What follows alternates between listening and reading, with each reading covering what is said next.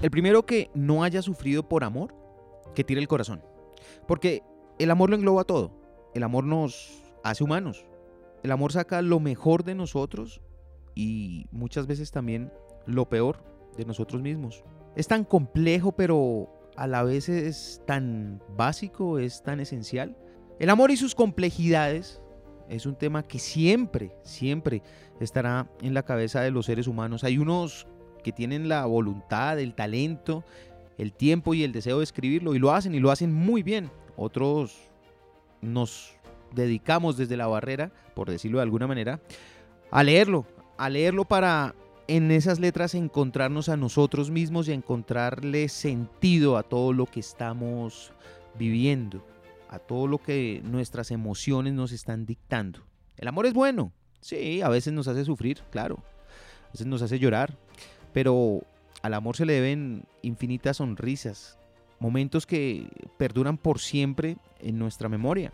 Por el amor podemos interpretar lo que es la soledad y la soledad es un instante que a todos nos pasa. Y ese es nuestro tema en este episodio, el amor.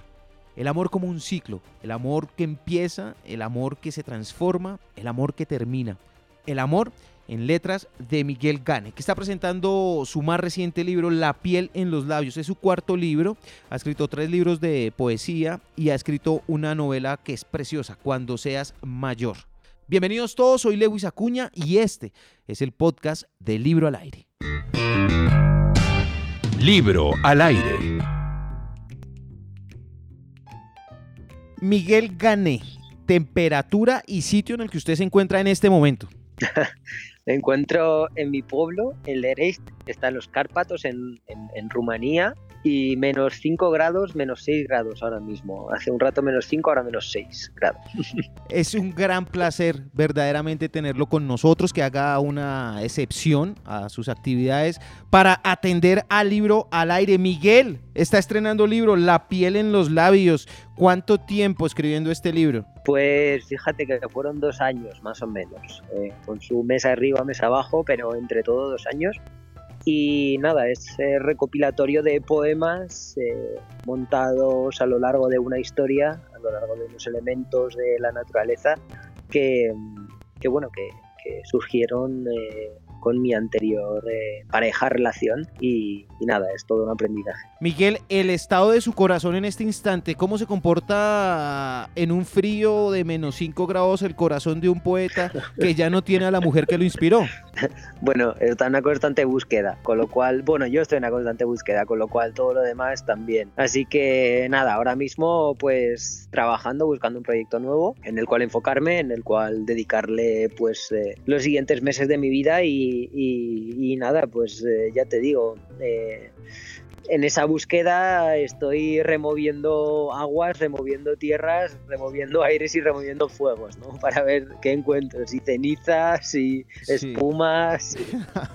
Miguel, eso, eso me lleva a, preguntarle algo que es una duda que yo creo que comparto con muchas de las personas que leen poesía y es ¿cuál es la mayor victoria o la mayor inspiración en un poeta? ¿El amor o el desamor? Bueno, yo creo que la vida en general. Eh, en, mi caso no podría decir ni una cosa ni la otra porque yo también escribo sobre cosas sociales, también escribo sobre feminismo, sobre inmigración, también escribo sobre estar lejos de casa. Sí. ¿no? Entonces, eh, pues al fin y al cabo de eso se trata la vida, ¿no? En mi caso como escritor, de eh, la vida tiene mucho más sentido cuando la pones sobre el papel que cuando la vives. Así que el amor inspira en parte, pero también el desamor, ¿no? Eh, yo no voy a ser de esos tipos que diga que, bueno, que por ser poeta el desamor, que te hace sufrir, que... No, porque los poemas más bonitos que yo he escrito, más eh, virales o más conocidos que yo he escrito, han sido por amor. Entonces, bueno, soy la excepción la poesía, usted eh, nombra o, trae cita una palabra que es muy de estos tiempos, que es viral, la viralidad. La poesía eh, se está volviendo viral, ha encontrado en las redes sociales un nuevo impulso, un nuevo respiro, una nueva forma para hacer.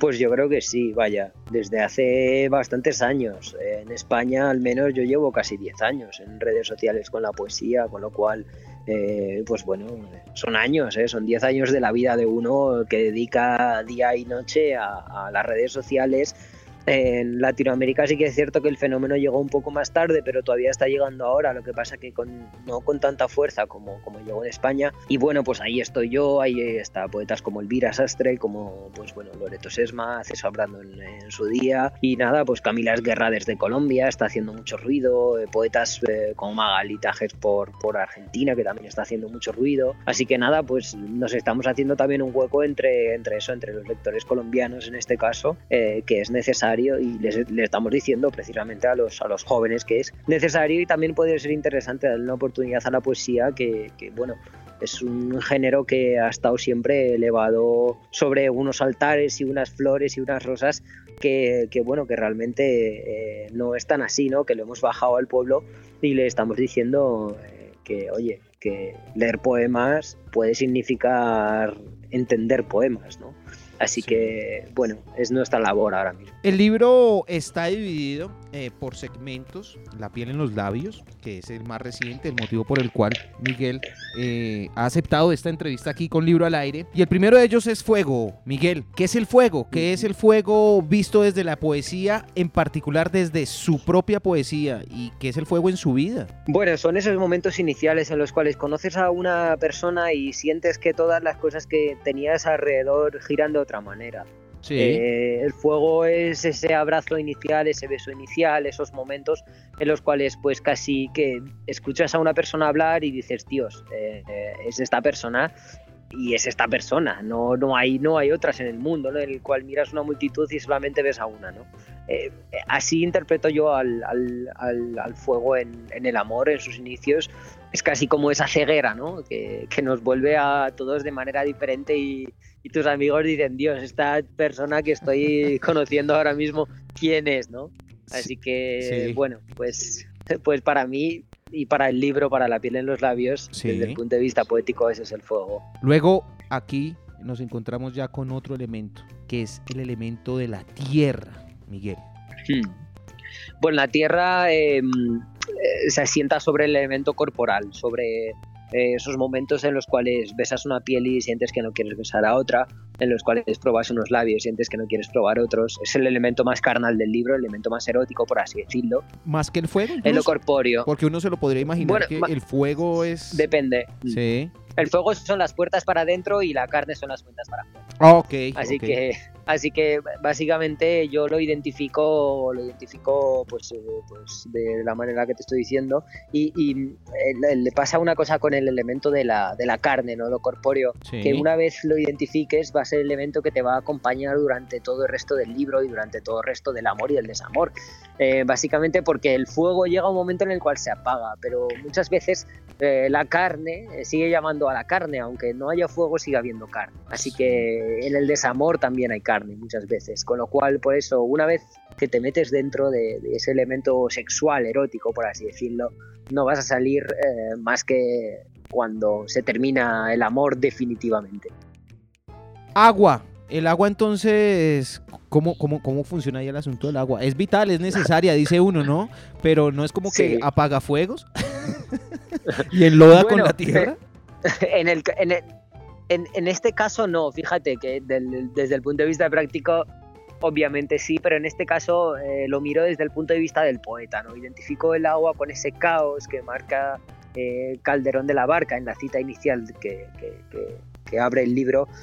Y para mí, fíjate que la identifico con esos momentos en los cuales tú con tu pareja empezáis a construir pues eh, ese futuro, ¿no? Eh, empezáis a compartir pues una lucha, una causa, unas discusiones sobre feminismo, sobre inmigración, que te decía antes, que yo no solamente escribo sobre amor y desamor, Entonces, pues eh, para mí el elemento del agua es esencial en, la pareja porque es ese caos que se genera en los cuales también empieza un poco esa rutina ¿no? del, del día a día, de las cosas que ocurren, de las cosas que surgen y bueno, que tú tienes que, saber abrazar y oye, al fin y al cabo la rutina también es un elemento esencial del amor, que si cuidas la rutina, cuidas el amor, ¿no? Realmente.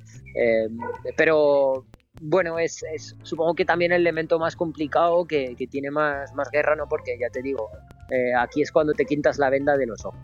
te decía antes que en el elemento del fuego tienes la venda en los ojos en parte, pero aquí ya te la has quitado y ya, pues bueno, conoces ya a tu pareja, sabes el ABC de sus movimientos y de sus cosas, entonces, bueno, pues pues un poco más, un, poco, un poco diferente. Eh, Este, esta es como la parte en la cual uno ya es consciente de que la persona no es un dios o una diosa, sino que ya es más terrenal, que ya está pasadita por agua, que uno ya empieza a conocer sus defectos y aprende a amarla realmente, más o menos. Pues es que, pues es que ahí es donde realmente yo creo que se decide el, el amor. Sí. Más que nada, bueno, más que el amor, más que el, el tiempo que estás con, con esa persona, si va a durar más o menos. Eh, esto ya te digo, cada cual, cada poema, bueno, cada poema, eh, cada libro más bien o cada relación es subjetiva y tiene sus quehaceres, sus más y sus menos, ¿no? Yo lo que intento con, con, con la piel en los labios es un poco generalizar y un poco además pues contar eh, mi historia y mi experiencia ¿no? en, Sí. en esto del amor. Con lo cual, eh, pues eh, no lo sé si en el agua decides si se quiere seguir mojándote con esa persona o no. Sí que es cierto que tienes que tomar una decisión. Ya ahí Ah. depende, ¿no? Depende un poco de cada uno, ¿no? Y tomar una decisión muchas veces Sí, es la cosa más difícil que uno tiene que hacer en la vida. ese es uno de los puntos más críticos de cualquier relación. Tomemos una decisión. Exacto. Ah, caramba. Aire, aire, Miguel. ¿Cuál es el aire en la poesía de la piel en los labios? Pues fíjate que este elemento lo identifica Calderón de la Barca con el suspiro, ¿no? Sí. Con ese momento en el cual se termina el amor y Ah. en el cual, bueno, pues queda esa pregunta en el aire de qué podía haber pasado si eh, tal vez Hmm. hubiésemos sido otros, eh, bueno, si hubiésemos hecho las cosas diferentes, ¿no? Entonces te queda pues ese pequeño suspirito, ¿no? Que, que, bueno, que va a dar lugar a la poesía en parte, pero también a la no poesía, ¿no? Que es, eh, está el amor y luego está el desamor, está la poesía y luego está la no poesía, ¿no? Sí. Así que, que bueno, el suspiro también da lugar a reproche. Ah, tenías tú la culpa, por ejemplo, ah, podías haber hecho tú las cosas de otra forma porque yo las hice bien, ¿no? Así que bueno, Ah. pues es ese encuentro en el cual surgen las discusiones tristemente y surge también una cosa que yo odio y odié en su día, que es el rencor. Ah, Y, ok. Bueno, Le tengo rencor al rencor. pues exactamente, pero bueno, también da lugar al poema, ¿no? Con lo cual eh, uno lo odia como ser humano, pero lo abraza como escritor. Así que pues está esa dualidad en la que vivimos todos cada día, ¿no? Que es un Sí. poco ese, ese elemento de puertas para adentro que hablábamos antes y elemento de puertas para afuera, ¿no? ¿Cómo describiría usted su poesía? Si usted no fuera Miguel Gane el escritor, sino sencillamente George Mijaita. George Mijaita, y Bueno. cae este libro en sus manos y empieza a, Sí. a ojearlo, a leerlo. ¿Cómo Sí. describiría esta poesía? ¿Qué diría este, este señor que escribió esto? Bien. ¿O cómo, cómo lo haría? ¿Qué Ujú, diría de su bueno. propio libro? Bueno, tendría que, primero tendría que ver un poco qué, qué- qué libros he leído antes, qué bagaje literario tendría, pero yo creo que el libro que yo eh, he publicado y, hemos hecho es un libro que eh, soporta a todos los públicos y además de eso, dentro de la nueva generación de, poetas que antes mencionábamos, que existe en España y que está expandiéndose ya por Latinoamérica, estamos peleando por ello. Eh, bueno, es uno de los libros que más, bueno, más vida tienen y, que más existencia pueden llegar a tener. Con lo Sí. cual, ya te digo, como, como autor estoy orgulloso de mi libro y como lector, desde el punto de vista que tú decías, pues yo creo que sería un libro que a mí me gustaría. Básicamente porque yo entendería que ese libro eh, ocupa un poco todo lo que está pasando en el mundo literario, en el mundo de la poesía en Latinoamérica y en España. Eh, está pasando pues eso, que hay muchas frases que se vuelven muy virales, hablamos Sí. antes de la viralidad, Sí, sí, sí. pero bueno, luego también está el elemento del propio poeta, las cosas que el propio poeta quiere contar sin preocupación de que guste o no, ¿no? Entonces por eso he hecho un libro de 300 páginas que dentro del mundo de la, de la poesía, pues bueno, oye, es, es- creo que probablemente sea el más gordo escrito en, en los libros que se en comparación con los libros que se publican ahora. Sí, sí, sí. sí. Así que desde, desde ese punto de vista, pues oye, tendría eh, también ese elemento de decir, bueno, pues eh, lo, lo entiendo, lo comprendo y además eh, aprendo de él, ¿no? Miguel, usted toca un, un tema que, que- también me parece supremamente importante y es que en tiempos de banalidad- banalidades, del selfie, del mejor luzco así eh, en redes que en la realidad, ¿cómo se convence a uno mismo como autor, como escritor, como poeta, que lo que estoy escribiendo es algo que sé y de lo que estoy completamente seguro me gusta y me identifica a mí como escritor, más no porque sepa que le va a gustar a quien lo vea y le va a dar un like o un retweet, etcétera. Sí. Tú sabes ese momento en el cual sientes un odio extremo hacia algo, por ejemplo. Sí, sí. Vale, pues ese momento es el que yo me siento y lo escribo. Escribo ese odio, logro transmitir ese odio desde dentro o ese amor, o ese rencor, o, ese, o, ese elemento sexual. Entonces yo sé que ese momento estoy escribiendo de verdad. Estoy escribiendo desde, desde la verdad, que la verdad está en las cosas que uno siente sin preocuparse por lo demás. Entonces escribir un libro desde la verdad también es esencial. Y creo que la poesía es el género literario que más se acerca a la verdad. Con lo cual, eh, lograr transmitir ese odio que habíamos hablado inicialmente y descargarlo y saber que ya no lo llevas dentro, pues ahí en ese momento tú sabes que tu labor como poeta ha sido una labor esencial, pero no para el lector, sino para ti como persona, como George Mihai Miguel, ¿cuántas eh, pues, aplausos y elogios y palmaditas en las espaldas habrá recibido durante su carrera? Pues este es su cuarto libro. La novela anterior fue una cosa preciosa, a mí, a mí me tocó en las fibras más íntimas de mi alma cuando seas mayor. Gracias. Pero ¿hay alguna crítica que lo haya hecho repensar, que, que lo haya hecho meditar sobre esa seguridad de la que usted estaba hablando, precisamente, sobre lo que escribe? Bueno, uno como autor le tiene que dar eh, la importancia que se merecen a las críticas. Dependiendo de la cualidad de la crítica, uno le da más o le da menos. Eso es eh, totalmente, totalmente obvio y entendible. Eh, yo sé, yo soy consciente de que tengo 27 años, soy un autor novel, estoy empezando en esto de la literatura, aunque lleve casi cinco años dentro del sector literario, eh, al casi más alto nivel dentro de, la literatura hispanoamericana, porque bueno, pues oye, he tenido la suerte esa de tener un público que me respalda, eh, pero, pero bueno, yo sé que, que me quedan muchas cosas por aprender que yo sé que no escribo una poesía que se deba comparar con la poesía que escribe un tipo con no sé, ya 40, 50 años de literatura a la espalda. Eh, yo sé que escribo una novela que no escribe un tipo con que, eso que lleva 20, eh, 30 años a la espalda, ¿no? Yo sé que escribo una, una novela y una literatura acorde a, mi nivel, con lo cual muchas veces las críticas van en ese sentido, ¿no? Siempre mm. al ser humano le gusta comparar una ah. cosa con la otra. así que a mí, sí, sí a mí eh, personalmente a mí eh, eso de comparar pues eh, géneros comparar autores comparar autores que pues no porque hay que tener en cuenta muchos elementos yo sé que para lo que yo soy para mis 27 años estoy escribiendo algo decente. Algo de lo que no me voy a arrepentir cuando tenga 55 años, por ejemplo, y ojalá siga publicando libros. Porque en ese momento yo voy a decir, bueno, es que, tío, estaba escribiendo cosas que tenías 27 años, o sea, quiero decir, ¿por qué te voy a exigir lo mismo, no? Claro, y yo aplaudo su humildad desde todo punto de vista, claro, todos estamos proclives a seguir aprendiendo, pero Miguel, ¿es que acaso las letras no se trata de eso? E, es decir, yo en Libro al Aire trato de acercar la literatura los libros eh, y charlo y converso con diferentes autores, con diferentes pergaminos, con diferentes reconocimientos, con diferentes experiencias, pero ¿acaso la idea no es llegarle a las personas? ¿No es que las personas tengan la voluntad, la decisión, eh, tengan el placer de elegir qué leer y no necesariamente tiene uno que, o bueno, la persona que escribe, tiene que tener seis premios de literatura y un premio Nobel de literatura y tal, porque de hecho creo que la cultura y la literatura por momentos se alejan de las personas del común que son a las que hay que tratar de llegar, ¿no? ¿No es así? La literatura no es para literatos, digo yo.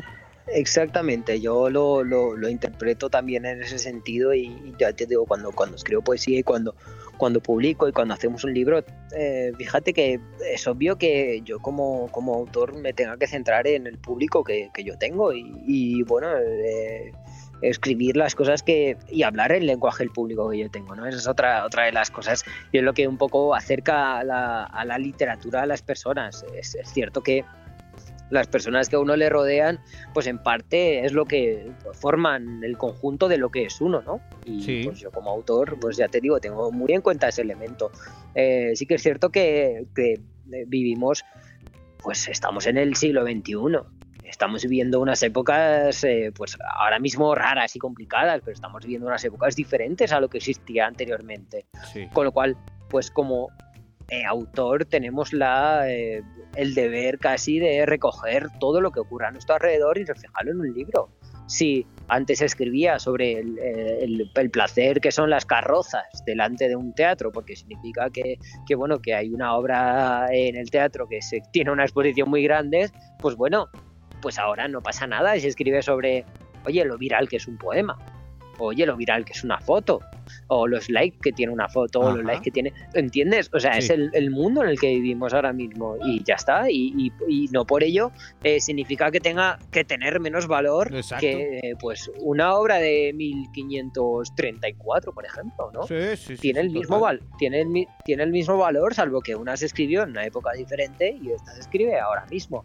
Uno como autor tiene el deber, obviamente, de mejorar como autor, de entregar en cada libro uno, pues lo que, lo que lleva adentro, punto número uno, pero también mejora desde el punto de vista literario. No es lo mismo leer mi primer libro con tal de verte volar que leer la piel en los labios. Es Yo no lo interpreto así. Claro. Exactamente. Si uno como autor se queda solamente en el primer libro, pues probablemente le quede muy poca vida en esto de la literatura, porque bueno, oye, la gente se cansa y la gente quiere cosas nuevas, ¿no? Pero claro, mientras uno siga progresando, genial. Y ese es un, ese es un eh, secreto y un consejo no pedido que están recibiendo todos aquellos que lo están escuchando y lo admiran. Miguel, de todos estos hijitos suyos que son cada uno de los poemas que escribe, ¿hay alguno favorito? ¿Uno que le tenga especial aprecio, que siempre tenga presente, que diga, no, a este, a este sí que lo quiero? Mm. Bueno, no, realmente yo quiero a cada uno de mis libros eh, con la misma intensidad y con el mismo amor. Sí que es cierto que cada libro te ofrece momentos y poemas como, no lo sé, Madrid y Cersella, que fueron un comienzo para mí, poemas como Arde, que han sido un afianzamiento, eh, poemas como se llamaba Mujer, que han sido también eh, un progreso especial, y poemas como Desnuda, que han supuesto, por ejemplo, el tráiler de mi, de, mi, de mi último libro, pues son muy esenciales y uno los lleva, los lleva muy dentro, ¿no? Y tener la oportunidad, por ejemplo, con la novela de contar la historia que yo he contado, para mí ha sido grandioso, con lo cual no podría quedarme con un libro, pero sí podría quedarme con ciertos momentos que me ofrecen estos libros y, y bueno, son los que yo te he contado. Además de el libro La piel en los labios, eh, de Miguel Gane, que es con quien estamos hablando hoy, con su autor. Esto sí es verdaderamente un privilegio. Libro al aire se dedica a encontrar libros que justamente alimenten la vida, que aporten, que aporten la vida de cada uno de nosotros. Miguel, ¿hay algún libro que usted nos quiera recomendar, además de los suyos, naturalmente? ¿Algún libro que esté leyendo? ¿El último que lo haya enganchado? Bueno, fíjate que yo nunca recomiendo mis libros. Eh, porque entiendo que dentro de la, de la, de la literatura uno tiene que ser humilde y tiene que saber, bueno, que oye, uno nunca recomienda, uno nunca recomienda sus cosas, Pero eso es un poquito de, automarketing, ¿no? Bueno, eso es cuando uno, uno, uno hace una entrevista y, y, presenta su libro al público y el público es el que decide si comprarlo o no. Pero recomendarlo tanto como eso, ¿no? esa vanidad a mí no, no me, no me, no me convence no me, no me apetece nada, ¿no? Y un autor que recomienda su libro, por ejemplo, yo como lector digo, no, no me lo voy a leer. Pero sí que tengo, por ejemplo, muchísimos, muchísimos autores que me han ayudado a construirme eh, y a, entender la literatura desde muchos puntos de vista, ¿no? Desde Yoconda Belli a Laura Restrepo, autora colombiana, eh, pues fíjate que eh, Héctor Abad, Facho Lince, es un autorazo de la hostia, bueno, es de allá del país además. Recomiendo de España a autores como César Brandon, por ejemplo, es un tipo que me encanta lo que escribe, además es nuevo en la nueva generación de escritores que también está surgiendo, recomiendo a Carmelo Iribarren, un autorazo, escribe una poesía espectacular, bueno, eh, pues recomiendo a Cristina Peri Rossi, eh, autora uruguaya, que ha escrito una poesía desde 1970 a la actualidad, que bueno, pues es una poesía que ojalá dé la vuelta al mundo y se la reconozca como se la tiene que reconocer. Pues mira, le recomiendo a, Camila Guerra, también de, autora, autora colombiana, que se lo está trabajando mucho y que está entregando una cosa que es una poesía desde el alma, desde el corazón, desde dentro, desde el puro sentimiento. Eh, y, eso a mí, oye, me emociona y respeto muchísimo al, autor que escribe desde ese punto de vista. Y pues ya te digo, por eh, decir algún autor argentino también, pues oye, Alejandro Pizarnik, que también pues, hace mucho mucho, mucho tiempo que, que, hace ruido en esto de la poesía y, oye, tiene una antología, una antología preciosa eh, que yo la recomiendo porque me ayuda muchísimo a entender la poesía desde el punto de vista este del, del argentino, ¿no? del sur, que es más sufrido y es, es, precioso. Y por recomendar un autor pues eh, de Norteamérica, pues recomiendo a Walt Whitman. Walt Whitman con su libro Hojas de hierba creo que generó el, el, la poesía eh, como género libre y como género sin ningún tipo de, de, de, formalidad en el mundo, con lo cual a mí es el primer libro que me hizo sentirme lector y tengo que recomendarlo. Qué buena frase esa, es el primer libro que me hizo sentir lector. Miguel, usted ahora como escritor, eh, ¿a mano, en PC, en smartphone, cómo escribe? bueno, pues mira, fíjate que creo a mano y modifico a ordenador. Con lo cual, pues en eso estoy. Salvo novela, no, obviamente novela a ordenador. Pero en poesía, en poesía me, en poesía escribo escribo con lápiz siempre y nada, escribo en hoja de papel. Eh, tengo blogs, tengo pues es un montón de, libretitas por ahí. Cosas de esas, sí. exacto. Sí, siempre, siempre me acompaña, siempre me acompaña una. Entonces uno escribe su idea, su tal, y luego lo traslada a, ordenador porque pues es el tiempo en el que vivimos. Pero bueno, yo creo, creo a mano de momento. ¿Cómo mezcla uno? ¿Cómo mezcla uno el ser tan emocional, lo necesariamente emocional para escribir este tipo de poesía, con la parte intelectual para tener eh, máster de propiedad intelectual y máster de acceso a la abogacía. ¿Cómo lo tiene usted? ¿Cómo mezcla algo que uno diría, bueno, no tienen absolutamente nada que ver una cosa con la otra? Bueno, realmente eh, yo dejé mi trabajo como abogado hace dos años, con lo cual desde 2018... No, pero pues dos años fue ayer, eso. dos años fue ayer, sí, porque este año es como si no hubiese pasado, la verdad. Pues fíjate que sigue, lo, nada, lo dejé y dije, yo me quiero dedicar a esto de la literatura y desde entonces pues estoy en el mundo de los libros tratando de eh, pues un poco hacer lo que venimos hablando. Oiga, eh, generar libros que duren el tiempo, sí. ¿Le, ¿Le dio miedo? ¿Le dio miedo tomar esa decisión? Sí o no, hombre, obviamente. Uno te antes hablamos también sobre las decisiones que tiene que tomar uno en su vida y obviamente el factor del miedo es esencial, ¿no? Y oye, pues uno toma decisiones con miedo y nunca sabe si le van a salir bien o mal. Yo tomé una decisión con miedo y no sé si me va a salir bien o mal. De momento, pues oye, va bien. Pues está se está manteniendo, ¿no? Pero, pero oye, que nunca se sabe dónde va a ir uno dentro de 5, 6, 7 años, 10 años. Y yo muchas veces lo hablo con mis amigos. Tengo amigos que se dedican a todos los sectores que existen en este planeta. O sea, eh, de verdad, desde militares a, pasando por policías, a ejecutivos, a, bueno, pues es que un montón, un montón, ¿no? Eh, a panaderos también, o sea, tengo amigos en todos los sectores, con lo cual, eh, bueno, hablamos un poco sobre el trabajo de cada uno y yo muchas veces veo que ellos tienen como la seguridad de que su trabajo les va a durar de aquí a 15 años fácilmente. Sí. Y yo digo, oye, pues el mío yo no sé si me va a durar de aquí a 15 años. ¿no? Así que pues ahí reside el miedo. ¿No, ¿No se ha convertido usted como un ejemplo para ellos? Es decir, ¿se lo han manifestado en algún momento? Vea, todos, eh, hombre, ¿cómo no felicitar y abrazar a Miguel porque es uno de nosotros que tomó la decisión de irse detrás de sus sueños y jugársela? ¿Se lo han reconocido? Bueno, sí, desde luego que sí. Eh, pero bueno, una vez que sales en, eso, en televisión, en radio, en prensa escrita, pues ah, ya el amigo pues, le hace mucha ilusión y dice, joder, qué guay, ¿no? Pues este tipo que es mi amigo y mira mamá y mira tal. Entonces, bueno, pues esos momentos son muy bonitos y uno se les reconoce, ¿no? Pero yo les digo siempre que, aunque yo salga en prensa, aunque salga en radio, aunque mi trabajo sea más reconocido que, que por ejemplo, eso, el trabajo de un panadero, es el mismo trabajo. Y yo soy el mismo eh, amigo que ellos han tenido siempre, ¿no? Entonces, esos frutos no son solo míos, son solo, pues eso, de, de todos. Pero, pero bueno, ya te digo que la importancia que yo le doy a, eso pues es eh, la misma importancia que yo le doy a cuando mi amigo pues viene y me dice oye pues hoy eh, en mi trabajo me ha salido esto súper bien Sí. pues eso es muy bonito y lo comparto y vamos a abrir una botellita de vino y nos la tomamos enseguida. ¿Quién lee más eh, poesía actualmente según su sondeo, su sondeo personal? ¿Hombres, mujeres? ¿Cómo siente eso, mm. esas fuerzas? bueno, mujeres con diferencia, pero bueno, pues, pero bueno, pues con enorme diferencia, ¿no? Es curioso, ¿no? Como sigue manteniéndose esos cánones clásicos de la poesía, que parece que la poesía era un género para mujeres desde hace años, escrito por hombres, y todavía hoy en día, aunque pues existe la lucha feminista, existen los poemas, bueno, pues sigue manteniéndose un poco, un poco esos indicios, ¿no? Y las mujeres son las que, las que más leen poesía hoy en día, al menos la mía. Óigame, pero, pero ¿será que es que a los hombres nos da más pena reconocer que leemos poesía? O sea, me refiero en términos sociales como un retweet, una pegadita Sí. de frase, alguna cosa así. ¿Será que nos da más pena? Sí. Pues no lo sé, no tengo, no, no tengo mucha idea. Tal- es, que, es que es difícil, es difícil porque habría uno que generalizar y ponerse en el lugar, ¿no? Sí, sí, sí, sí. A ver, yo como, yo como hombre ya te digo que no, nunca he tenido ningún reparo en reconocer que leía poesía. No, pero pues cuando- tiene cuatro libros. yo Sí, pero, pero bueno, uno tiene cuatro libros cuando tiene 27 años, pero cuando tenía eso, eh, 19 años, 18 años, 17, 16, 15, pues uno no tenía cuatro libros. Entonces yo nunca tenía ningún reparo en decir, oye, pues yo leo poesía, me encanta la poesía, ¿no? Ah, sí, es cierto.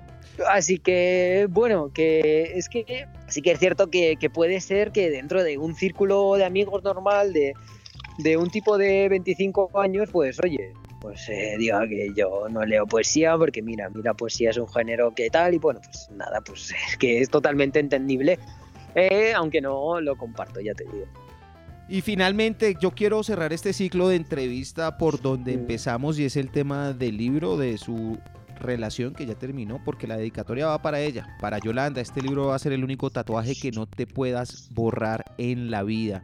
Eh, ah, el último, el último elemento justamente eh, del que hablamos, cuando ya todo se acaba, con ese aire, con ese suspiro, con el que todo se va. La pregunta que sencillamente quiero hacerle es, eh, ¿no hay posibilidad de retorno? ¿Ya eso, se- eso no regresa? ¿Ya se acabó? ¿Finish? ¿Se acabó? Pues no sé qué decirte. Pues, precisamente por eso digo que este es el, el, el- este libro es el tatuaje que vas a llevar toda tu vida, ¿no? Contigo. Pero además de llevarlo tú, también lo llevaré yo, ¿no? Entonces, pues no sé si se acabó o no. Eh, pero al menos queda, al menos No. queda el camino que es, al menos queda el camino que es un libro, ¿no? Le había prometido, le había pedido 8 minuticos 10 para hacer esta entrevista, para este podcast de Libro al Aire. Y mire, todo el tiempo que llevamos, Miguel, usted es muy, muy generoso por su tiempo. Espero que donde quiera que esté, usted siempre encuentre la inspiración y siga produciendo y siga avanzando y siga evolucionando en sus letras. Gracias por estar aquí en Libro al Aire. Un placer. Muchísimas gracias a ti. Un abrazo enorme, Miguel. Muchísimas gracias. Cuídate mucho. Hasta luego. No tengas miedo. Yo también cuidé mi libertad hasta que me di cuenta de que a mi lado no estaba el enemigo. Yo también acaricié mi soledad, pero entendí que estar acompañado no era perder una parte, sino compartirla. Yo fui un desierto hasta que terminé añorando el mar. No temas perderte porque no quiero invadirte, sino vivir con cada mujer que hay en ti, darte las pocas cosas que tengo, cuidar aquello que tú me entregas. Pero no temas entregármelo. Ya me conoces, los libros abiertos no hacemos daño. No tengas miedo de mí, hay ratos en los que yo tampoco me entiendo, pero de eso se trata, de buscar respuestas juntos. También huí del compromiso hasta que vi que la victoria es ser más fiel a lo que siento y menos preso de lo que pienso. Y si no lo crees, dime, ¿por qué nos seguimos mirando si no nos tenemos delante? No tengas miedo, no te estoy pidiendo que saltes, tan solo te digo que estaré abajo si decides hacerlo. De Miguel Gane, reiniciar. Está en su libro La piel en los labios.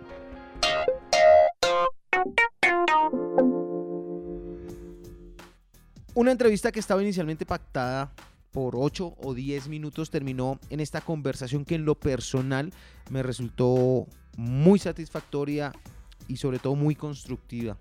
Para ti que estás escuchándome, gracias, gracias por estar ahí y obsequiarle tu tiempo a este podcast. Para ti fue hecho.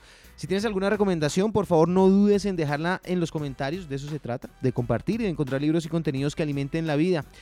Soy Lewis Acuña y gracias. Gracias de nuevo por escuchar este podcast de Libro al Aire. Recuerden por favor visitar www.libroalaire.com, suscribirse a nuestras redes, en Instagram somos arroba libro al aire, en YouTube somos libro al aire y disfrutar de nuestro contenido. Envíenos sugerencias, quejas y reclamos, a mí me encanta leer. Y te pido un último favor, a tus amigos, a tus familiares, a todos tus seres queridos, a todas las personas que te importan, cuéntales que existe un perfil que se llama arroba libro al aire, que tiene un podcast y que tiene un contenido que está encaminado y hecho para hacernos crecer. Libro al aire no se propone ser tendencia, sino ser útil para tu vida. Libro al aire.